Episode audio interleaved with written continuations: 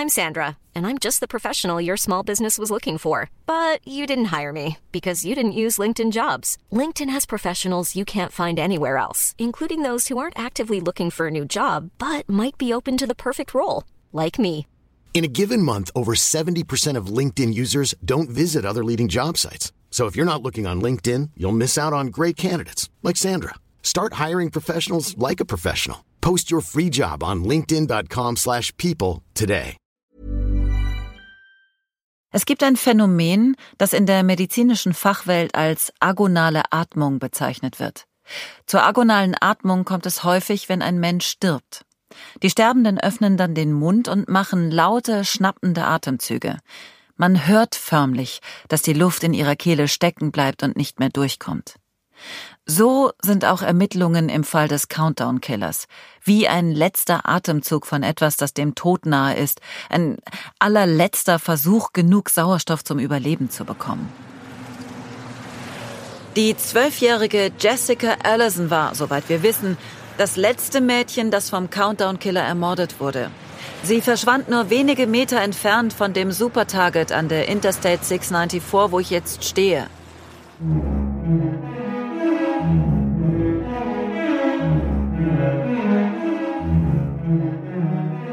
Die Fälle wurden nie aufgeklärt, die Täter wähnen sich in Sicherheit. Aber mit eurer Hilfe sorge ich dafür, dass den Opfern endlich die Gerechtigkeit widerfährt, die ihnen lange verwehrt blieb. Ich bin El Castillo und ihr hört Justice Delayed.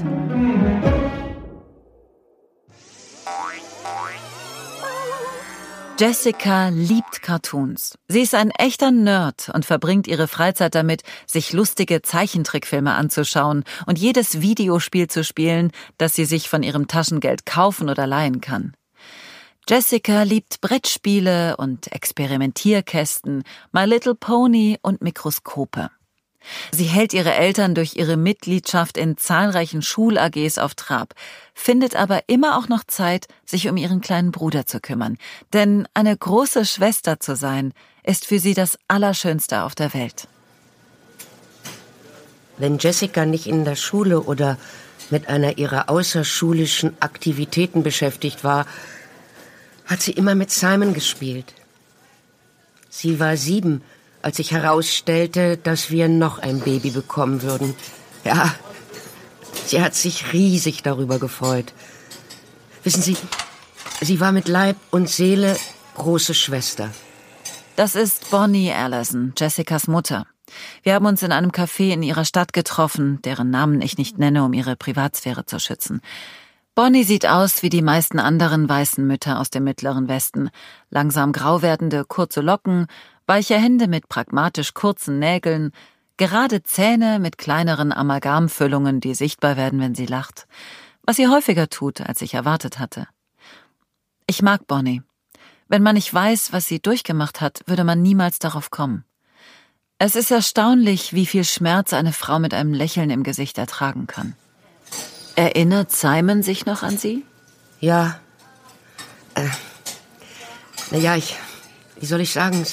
Schwer zu sagen, wie viele von seinen Erinnerungen noch authentisch sind und wie viele erst durch unsere Erzählungen entstanden sind. Er war fünf, als sie, ja, als sie, als sie von uns ging. Aber wir haben immer von ihr gesprochen.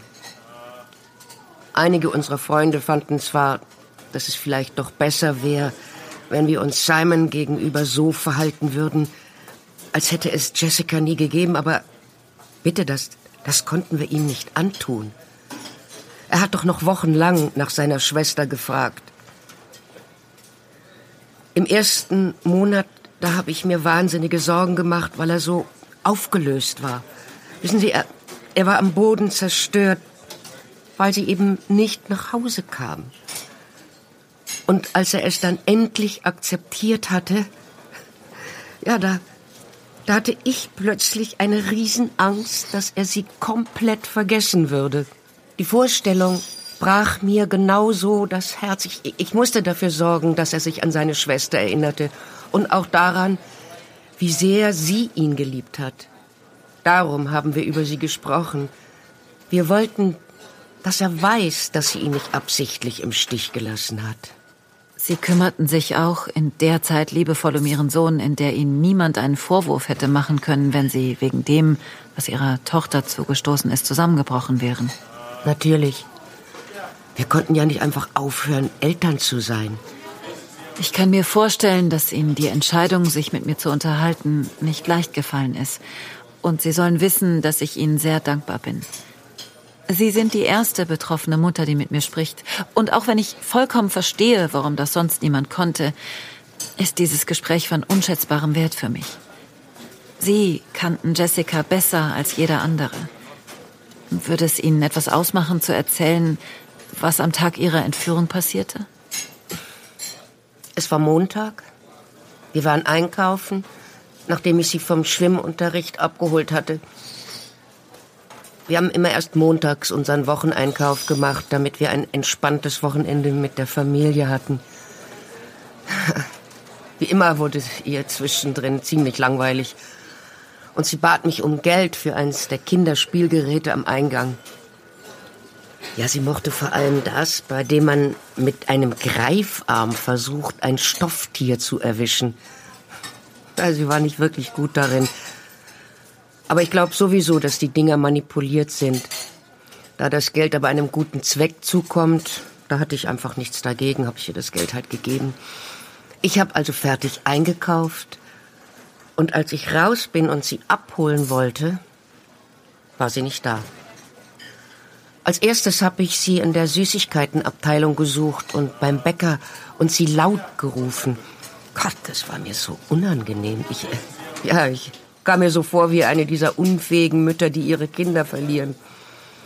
Und ja, Jessica war ja schon zwölf. Es war nicht so, dass sie noch ein Kleinkind gewesen wäre. Aber irgendwann musste ich aufgeben und mich an den Sicherheitsdienst wenden. Die haben dann eine Durchsage gemacht und gesagt, dass sie zum Informationsschalter kommen soll. Und ich erinnere mich noch, wie ich mir vorgenommen habe, ihr den Kopf zu waschen, wenn sie von ihrer kleinen Einkaufstour zurückkommt. Nur, dass sie nie zurückkam. Wissen Sie noch, was dann als nächstes passierte? Es dauerte eine Weile, bis ich richtig kapiert habe, dass was nicht stimmt. Sie blieb einfach viel zu lang weg, als ich noch hätte denken können, dass sie Angst hat, Ärger zu bekommen. Ja, und da es noch vor der Zeit war, dass jeder ein Handy hatte, deshalb habe ich ja meinen Mann Chris vom Telefon im Büro des Sicherheitsdienstes angerufen. Danach verschwimmt alles in meiner Erinnerung. Ich weiß nicht mehr, wer die Polizei verständigt hat, aber sie kam und hat Fragen gestellt. Aber ich habe immer weiter dieses blöde Spielgerät mit dem Greifarm angestarrt und darauf gewartet, dass sie dahinter vorgesprungen kommt und sagt, dass alles nur ein Missverständnis ist. Ich habe sogar einen Moment überlegt, ob sie vielleicht irgendwie da reingekrochen sein könnte, um an den Vogel ranzukommen, den sie schon seit Wochen unbedingt ergattern wollte. Es war ein Papagei. Es war damals Simons Lieblingstier. Sie wollte ihn für ihren kleinen Bruder gewinnen. Ist in Ordnung. Lassen Sie sich Zeit. Sie hatte so ein gutes Herz. Vor allem daran muss ich immer wieder denken. Ja, gut. Denkt bestimmt jede Mutter, aber hätte doch noch so viele tolle Sachen gemacht. Es tut mir für mich und meine Familie leid aber auch für die Welt, der sie entrissen wurde. Nach Jessicas Verschwinden kommt in der Gegend um Minneapolis erneut Panik auf. Wieder war fast genau ein Jahr nach der letzten Mordserie vergangen und dem Countdown entsprechend wurden die Opfer immer jünger und verletzlicher. Wenn jemand getötet wird, ist eine der ersten Fragen, die sich Polizei und Öffentlichkeit stellen, die nach dem Warum. Warum gerade er oder sie? Warum tut jemand so etwas? Die Öffentlichkeit stellt diese Frage auf dem Weg über die Medien, sowohl aus Sensationslust als auch aus Gründen des Selbstschutzes. Ein Mord liefert Stoff für eine gute Geschichte. Die landesweite Begeisterung für True Crime Podcasts wie diesen ist dafür Beweis genug. Aber es geht um mehr als Unterhaltung. Wenn wir wissen, was das Opfer gemacht hat, bevor es getötet wurde, wissen wir, was wir vermeiden sollten und überzeugen uns auf diese Weise davon, dass wir uns sicherer fühlen können. Egal, ob das, was das Opfer tat, für seinen Tod überhaupt eine Rolle spielte. Die Polizei stellt die Frage nach dem Warum aus anderen Gründen. Die Viktimologie, ein Teilgebiet der Kriminologie, das die Beziehungen zwischen Täter und Opfer untersucht, spielt bei der Aufklärung von Morden eine Schlüsselrolle. Je mehr die Ermittler über das Opfer wissen, desto besser stehen die Chancen, den Mörder zu finden.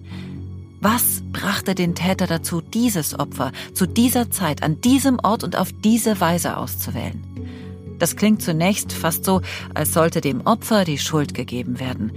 Die dahinterstehende Intention ist es aber, den Täter ins Scheinwerferlicht zu rücken, nicht denjenigen, dem er etwas angetan hat. Menschen, die durch eine Untersuchung von Viktimologen als Hochrisikokandidaten eingestuft werden, können trotzdem den lieben langen Tag herumlaufen, ohne zu Opfern zu werden. Und jemand, dem ein niedriges Risiko bescheinigt wird, kann seiner normalen, sicheren Routine nachgehen und trotzdem zum Opfer eines Gelegenheitstäters werden. Um einen potenziellen Verdächtigen einkreisen zu können, ist es wichtig, in Erfahrung zu bringen, wer die Opfer waren und mit wem sie ihre Zeit verbrachten.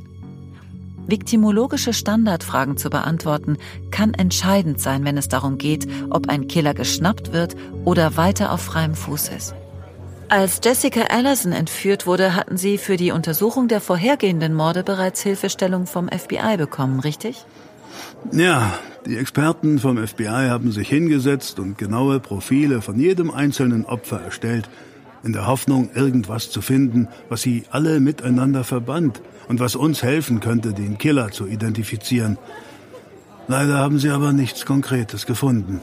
Sie kamen zu dem Schluss, dass keines der Opfer ein besonders hohes Risiko hatte, zum Opfer eines Verbrechens zu werden – auch wenn einige von ihnen gewisse Risiken eingingen, wie in der Dämmerung oder im Dunkeln allein draußen unterwegs zu sein, taten sie das nur in Wohngebieten, und einige waren am helllichten Tag entführt worden.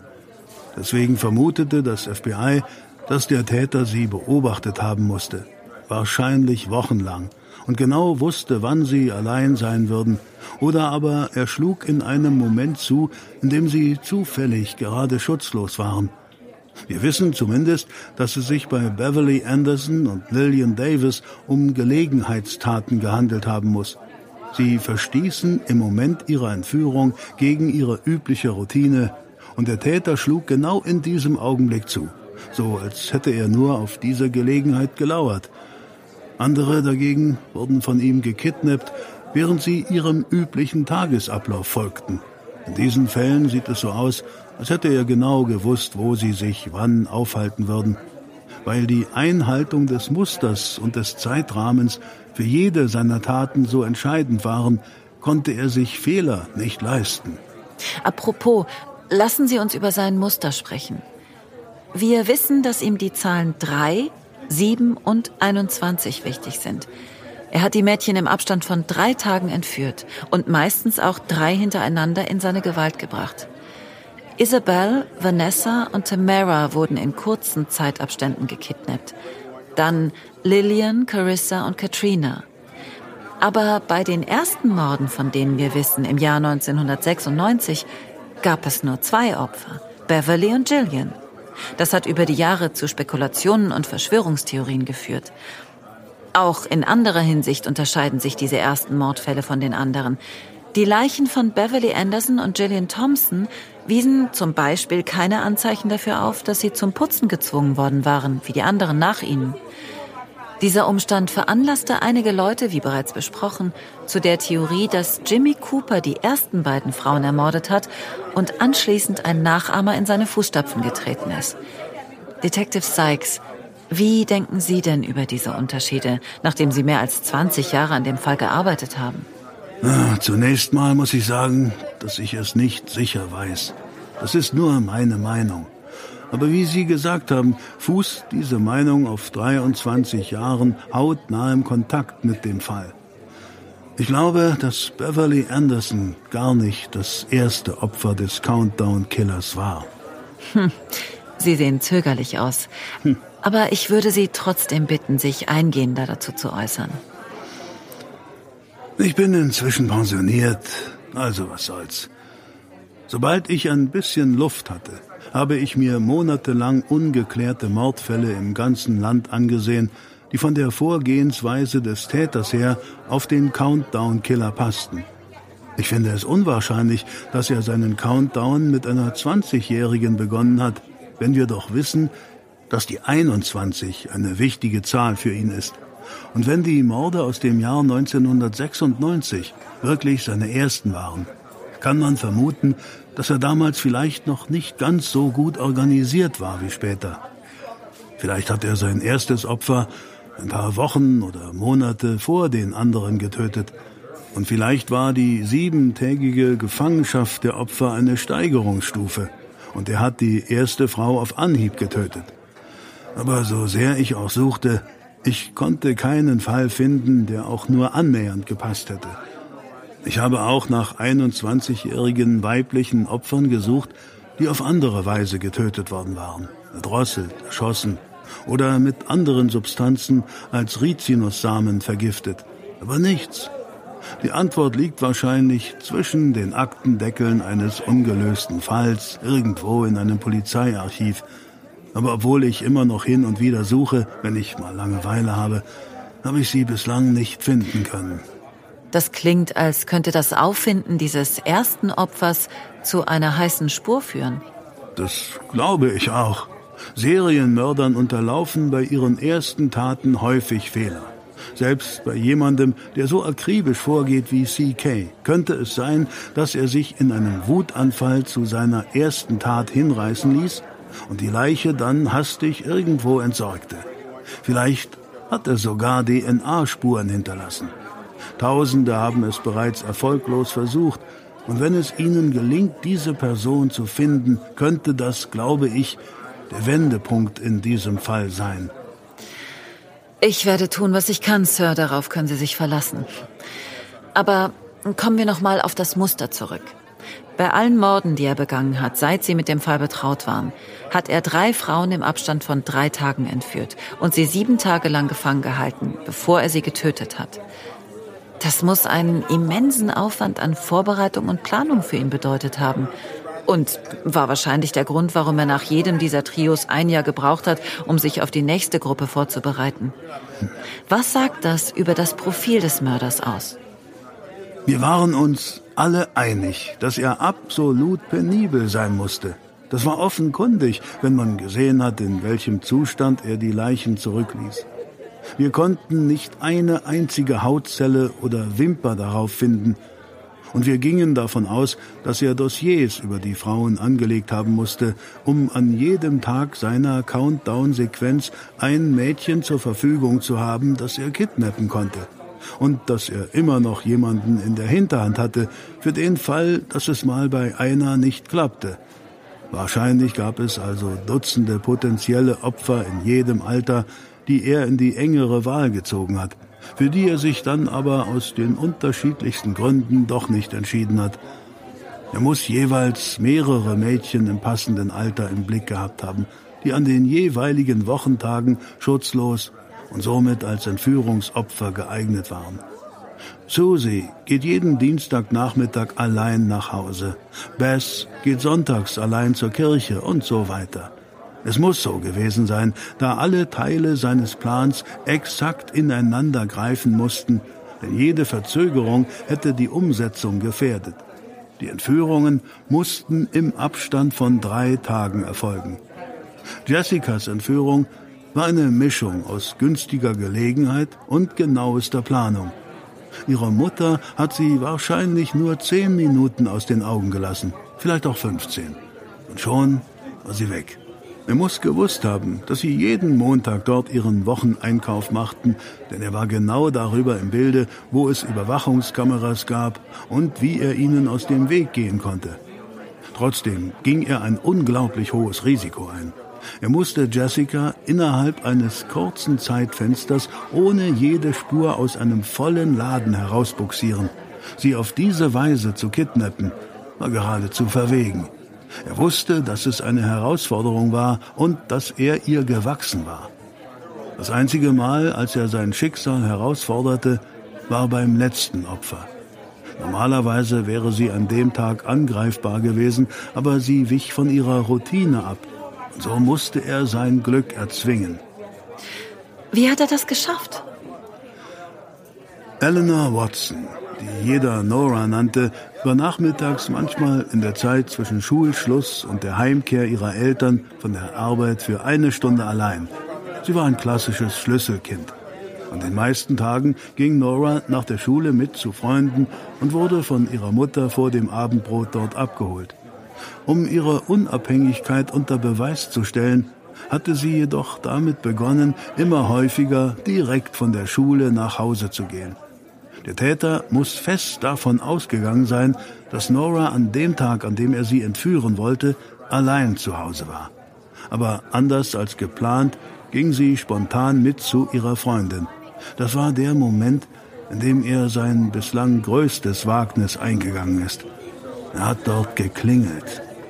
Und wer hat aufgemacht? Noras Freundin. Ihre Mutter arbeitete von zu Hause aus, hielt sich jedoch in einem Arbeitszimmer auf, das auf der Rückseite des Hauses lag. Außerdem durften die Kinder sie während der Geschäftszeiten nicht stören. Das war der Grund, warum die Tochter die Tür aufmachte. Der Täter trug offenbar einen Strickschal und eine rote Mütze. Das ist ein Trick. Wenn man befürchtet, gesehen zu werden, zieht man absichtlich etwas Auffälliges an, das man dann schnell ablegen und wegwerfen kann, um sich unerkannt unter die Leute zu mischen. Er erzählte Noras Freundin, er wäre geschickt worden, um Nora abzuholen, weil ihre Mutter im Krankenhaus läge. Nora dachte nicht lange nach. Sie machte sich sofort solche Sorgen um ihre Mutter, dass sie zu ihm ins Auto stieg. Erst über eine Stunde später kam die Mutter ihrer Freundin aus dem Arbeitszimmer und erfuhr, dass Nora nicht mehr da war. Das hätte das Ende sein können. Wenn für den Countdown-Killer alles nach Plan gelaufen wäre, hätte es nach Jessicas Ermordung noch zwei weitere gegeben und dann drei im nächsten Jahr und dann die nächsten. Die Polizei wusste nur, dass er alle drei Tage ein neues Mädchen entführte und sie eine Woche später umbrachte, wie ein Uhrwerk. Sie hatten keinen Grund zu glauben, dass er jemals aufhören würde und keine Ahnung, wie sie ihn aufhalten konnten. Es hätte ewig so weitergehen können. Der Täter hätte nach der Vollendung seines Countdowns irgendwann das Auswahlprinzip seiner Opfer ändern und ein komplett neues Ritual beginnen können. Ein Mann wie er hört nicht einfach auf zu morden, wenn er einmal auf den Geschmack gekommen ist.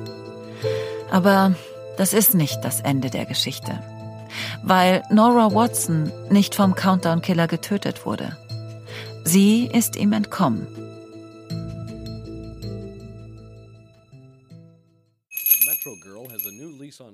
Guten Tag. Sind Sie Simeon Schmidt? Ja, das bin ich. Hallo, ich bin El Castillo. Wir haben telefoniert. Ach ja, richtig. Hey, Lil! Lil! Kannst du mal ein paar Minuten für mich übernehmen? Ich bin an der Tankstelle an der Interstate 94 außerhalb von Lakeland, Minnesota.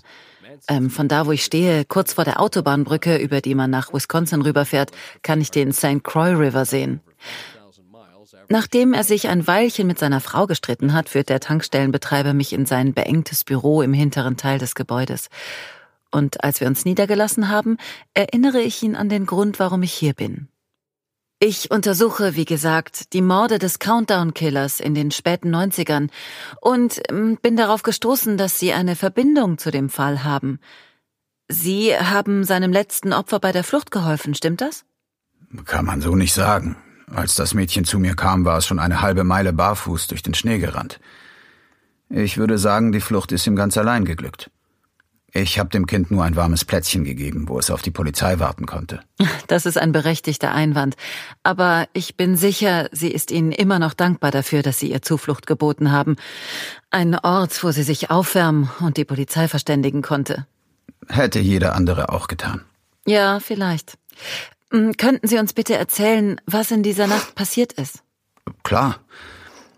Naja, also ich habe die Tankstelle schon seit über 25 Jahren und ähm, arbeite sieben Tage die Woche von morgens bis abends. Ja, meine Frau und ich wohnen in einem Apartment hier oben drüber. Wenn ich abends zumache, habe ich also einen kurzen Heimweg. Ich gehe nur die Treppe hoch. Ähm, an diesem Tag habe ich allerdings die Nachtschicht gemacht, weil unser Angestellter krank war. Hm, die Nacht war eigentlich wie jede andere. Ich glaube, ich wollte gerade den Müll rausbringen. Da sehe ich plötzlich das, dieses kleine Mädchen, das auf die Tankstelle zugerannt kommt. Als die hier reingestürmt ist, wusste ich gleich, dass da irgendwas nicht stimmen konnte. Die, die Haare, die waren total verfilzt und sie sah aus, als hätte sie tagelang nichts gegessen. Und sie hatte nur ein Nachthemd an. Es dauerte eine Weile, bis ich sie zum Reden gekriegt habe. Sie war total verängstigt und guckte sich ständig mit großen Augen um als wäre sie auf der Flucht vor einem Ungeheuer. Und nachdem ich meine Frau ein paar Mal gerufen hatte, wachte sie endlich auf, und äh, sobald das Kind sah, dass eine Frau im Raum war, hat es sich entspannt und angefangen zu reden. Und ähm, während meine Frau die Polizei rief, erzählte das Mädchen mir, es wäre aus einer Blockhütte geflohen, wo es von einem Mann festgehalten und gezwungen worden wäre, ohne Ende zu putzen. Sie meinte, sie wäre aus dem Fenster gestiegen und an einem Regenrohr runtergeklettert und dann durch den Schnee zur Tankstelle gerannt. Ja, ich hätte ihr das nie im Leben geglaubt, wenn sie nicht auch so ausgesehen hätte, als hätte sie die Hölle durchgemacht, wissen Sie? Außerdem war in den Nachrichten ja was über diesen Psychokiller gekommen, der, der Mädchen entführte.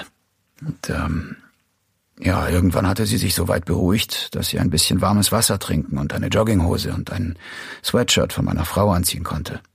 Und dann waren Polizei und Krankenwagen auch schon da. Danach habe ich sie nie wieder gesehen. Außer noch ein paar Mal in den Nachrichten. Die Polizei hatte bestimmt Fragen an Sie. Ja, klar. Sie waren danach noch ein, zwei Stunden hier und ich glaube, ich musste später auch noch mal aufs Revier. Auch so ein Detective aus den Cities war hier. Der, der für den Countdown-Killer-Fall zuständig war, wenn ich das richtig im Kopf habe. Er hat mir noch ein paar Fragen gestellt, aber was genau weiß ich ehrlich gesagt nicht mehr. Hm. Danach gab's auch einen ziemlichen Medienrummel, oder? Keine Ahnung. Naja, irgendwie schon. Ein paar Tage lungerten hier so Nachrichtenleute mit Kameras rum. Für die war das ein gefundenes Fressen. Wir haben eine Zeit lang gute Geschäfte gemacht, das weiß ich noch. Danach konnten meine Frau und ich uns eine Woche Urlaub in Wisconsin Dells leisten. In den Tagen, die auf Noras Flucht folgten, lagen die Nerven der Öffentlichkeit und der Polizei blank. Einerseits waren alle erleichtert, dass sie überlebt hatte und zu ihren Eltern zurückgebracht werden konnte, nachdem sie sich im Krankenhaus erholt hatte. Andererseits waren alle gespannt, was der Countdown-Killer jetzt tun würde. Sein zweites Opfer von geplanten Dreien war ihm entwischt. Würde er es durch ein neues ersetzen?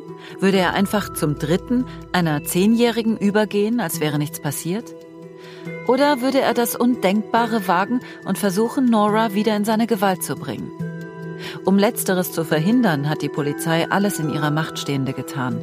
Nora und ihre Familie wurden einen Monat lang rund um die Uhr bewacht.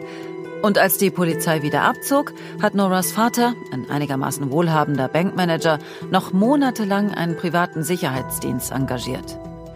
Im Juli desselben Jahres waren keine weiteren Opfer, die in CKs Muster gepasst hätten, entführt worden und Nora wurde zwölf Jahre alt. Aber zu diesem Zeitpunkt glaubten die meisten Leute, all diese Sicherheitsvorkehrungen wären ohnehin unnötig gewesen. Ich stehe jetzt an der Stelle, die die Polizei als den Standort der zweistöckigen Blockhütte angibt, in der Nora Watson gefangen gehalten wurde. Um eine Retraumatisierung zu vermeiden, hat die Polizei sie nicht noch einmal hierher gebracht. Aber wenn man von Bildern aus dieser Gegend und dem Abstand zur Tankstelle ausgeht, ist das hier der wahrscheinlichste Standort. Und es gibt noch einen weiteren Grund zu glauben, dass Nora hier gefangen gehalten wurde. Als die Polizei die Hütte fand, war sie nur noch ein Haufen Asche und verkohltes Holz, das in der kalten Winterluft vor sich hinschwelte. Heute ist von der Blockhütte nichts mehr übrig. Hier ist nur eine kleine Lichtung mitten im Wald. Die Wälder sind in dieser Gegend nicht allzu dicht aber die Blockhütte war trotzdem zwischen den Bäumen versteckt. Sie war eine Meile von jedem größeren Highway entfernt und nur über einen schmalen Schotterweg zugänglich, der an der noch schmaleren Zufahrt vorbeiführt. Das Grundstück gehört heute noch denselben Leuten wie damals, einem reichen Ehepaar, das seine Sommer in der Fünf-Raum-Blockhütte in der Nähe des Flusses verbrachte und die Winter in Florida am Strand. In der Zeit von Noras Flucht hatten die beiden dem Norden längst wieder den Rücken gekehrt und hielten sich in ihrem Haus in Florida auf. Dieser Ort wirkt immer noch einsam und verlassen. Der Blizzard hat den Schnee gegen die Bäume getrieben, wo riesige Verwehungen entstanden sind. Feuchtes, totes Laub bildet da, wo der Boden noch durchscheint, braune Flecken. Eigentlich sollte es hier friedlich sein, aber mir ist unbehaglich zumute. Dieser Ort hat ein schlechtes Karma. Der Polizei ist es nie gelungen herauszufinden, wie viele von CKs Opfern hierher gebracht wurden. Aber mindestens zwei Mädchen wurden hier gefangen gehalten und mindestens eines getötet. Jessica Allisons Leiche wurde mit denen zweier Erwachsener in der Asche gefunden. Was können Sie mir über die Toten sagen, die in der Blockhütte gefunden wurden?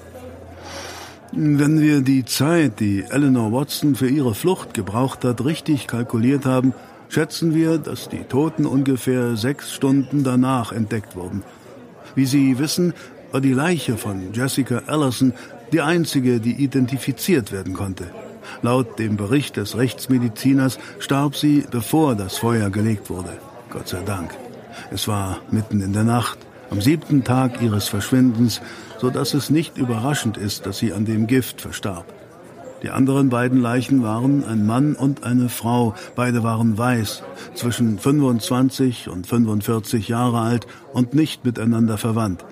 Bis zum heutigen Tag, dem 3. November 2019, wurde keiner von beiden identifiziert. Während die Autopsie ergab, dass Jessica der Wirkung des Rizins erlag, starben die beiden Erwachsenen jeweils durch einen Schuss in die Schläfe und die Tatwaffe wurde mit ihnen verbrannt.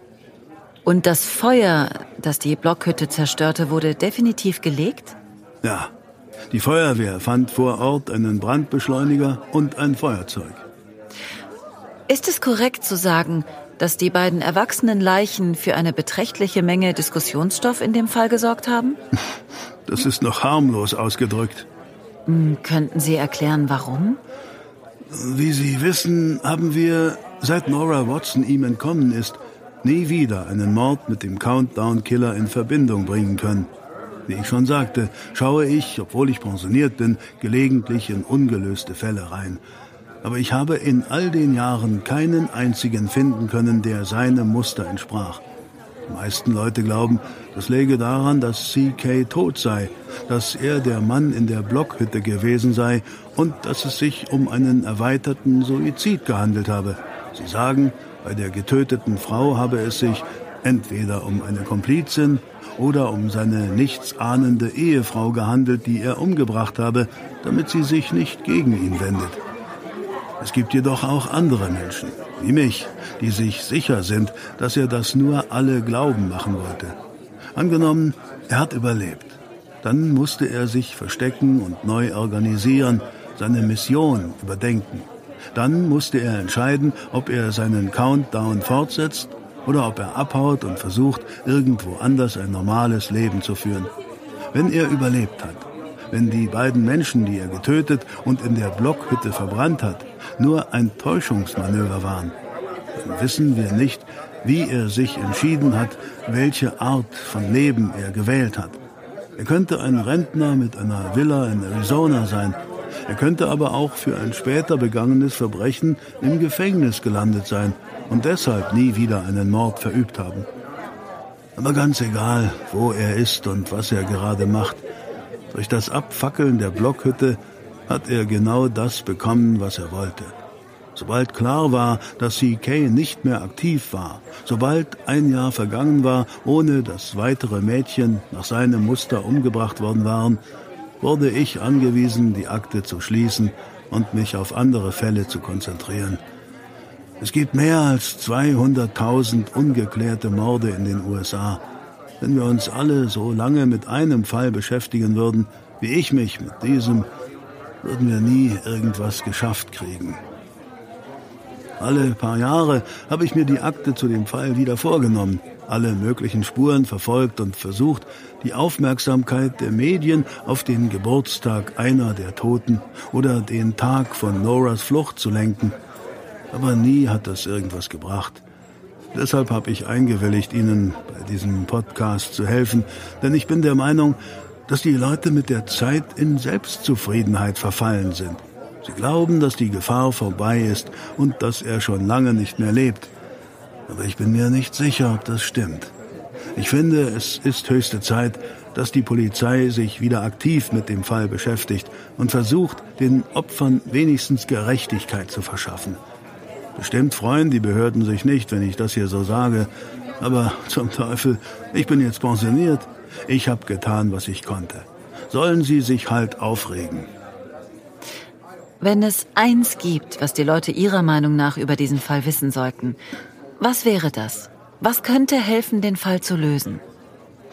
Egal, was irgendwer im Internet behauptet, egal, was die Reporter und die anderen Ermittler sagen, es gibt keinen Beweis dafür, dass der Countdown-Killer tot ist. Nicht den geringsten.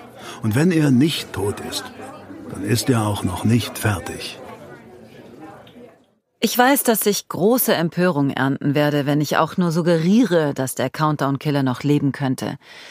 Den meisten Leuten behagt der Gedanke, dass er schon lange tot ist. Aber aus Gründen, die ich noch erläutern werde, stimme ich Detective Sykes zu. Ich stimme ihm zu, dass es höchste Zeit wird, diesem Fall wieder mehr Aufmerksamkeit zu widmen und zu verlangen, dass er gelöst wird. Und wie Detective Sykes an einer früheren Stelle dieser Folge gesagt hat, glauben wir, dass es dafür von entscheidender Bedeutung sein wird, herauszufinden, wer sein erstes Opfer war, wenn es nicht Beverly Anderson war. Also wenn ihr Kenntnis von irgendwelchen ungeklärten Morden in der Gegend habt, die zeitlich vor dem Mord an Beverly Anderson lagen, dann meldet euch bitte bei mir. Links zu meiner Website und die E-Mail-Adresse findet ihr in den Show Notes zu diesem Podcast. Wie ihr inzwischen alle wisst, werde ich euch zuhören und zumindest einen Blick auf eure Ideen werfen. Jetzt sind wir gefragt, die Öffentlichkeit. Es wird Zeit, dass wir uns anschauen, was wir über den Countdown Killer wissen. Wer er war, was er getan hat und warum er es getan hat. Wenn die Polizei sich nicht mehr für den Fall interessiert, dann betrachte ich das als meine Aufgabe. Bis zum nächsten Mal in Justice Delayed.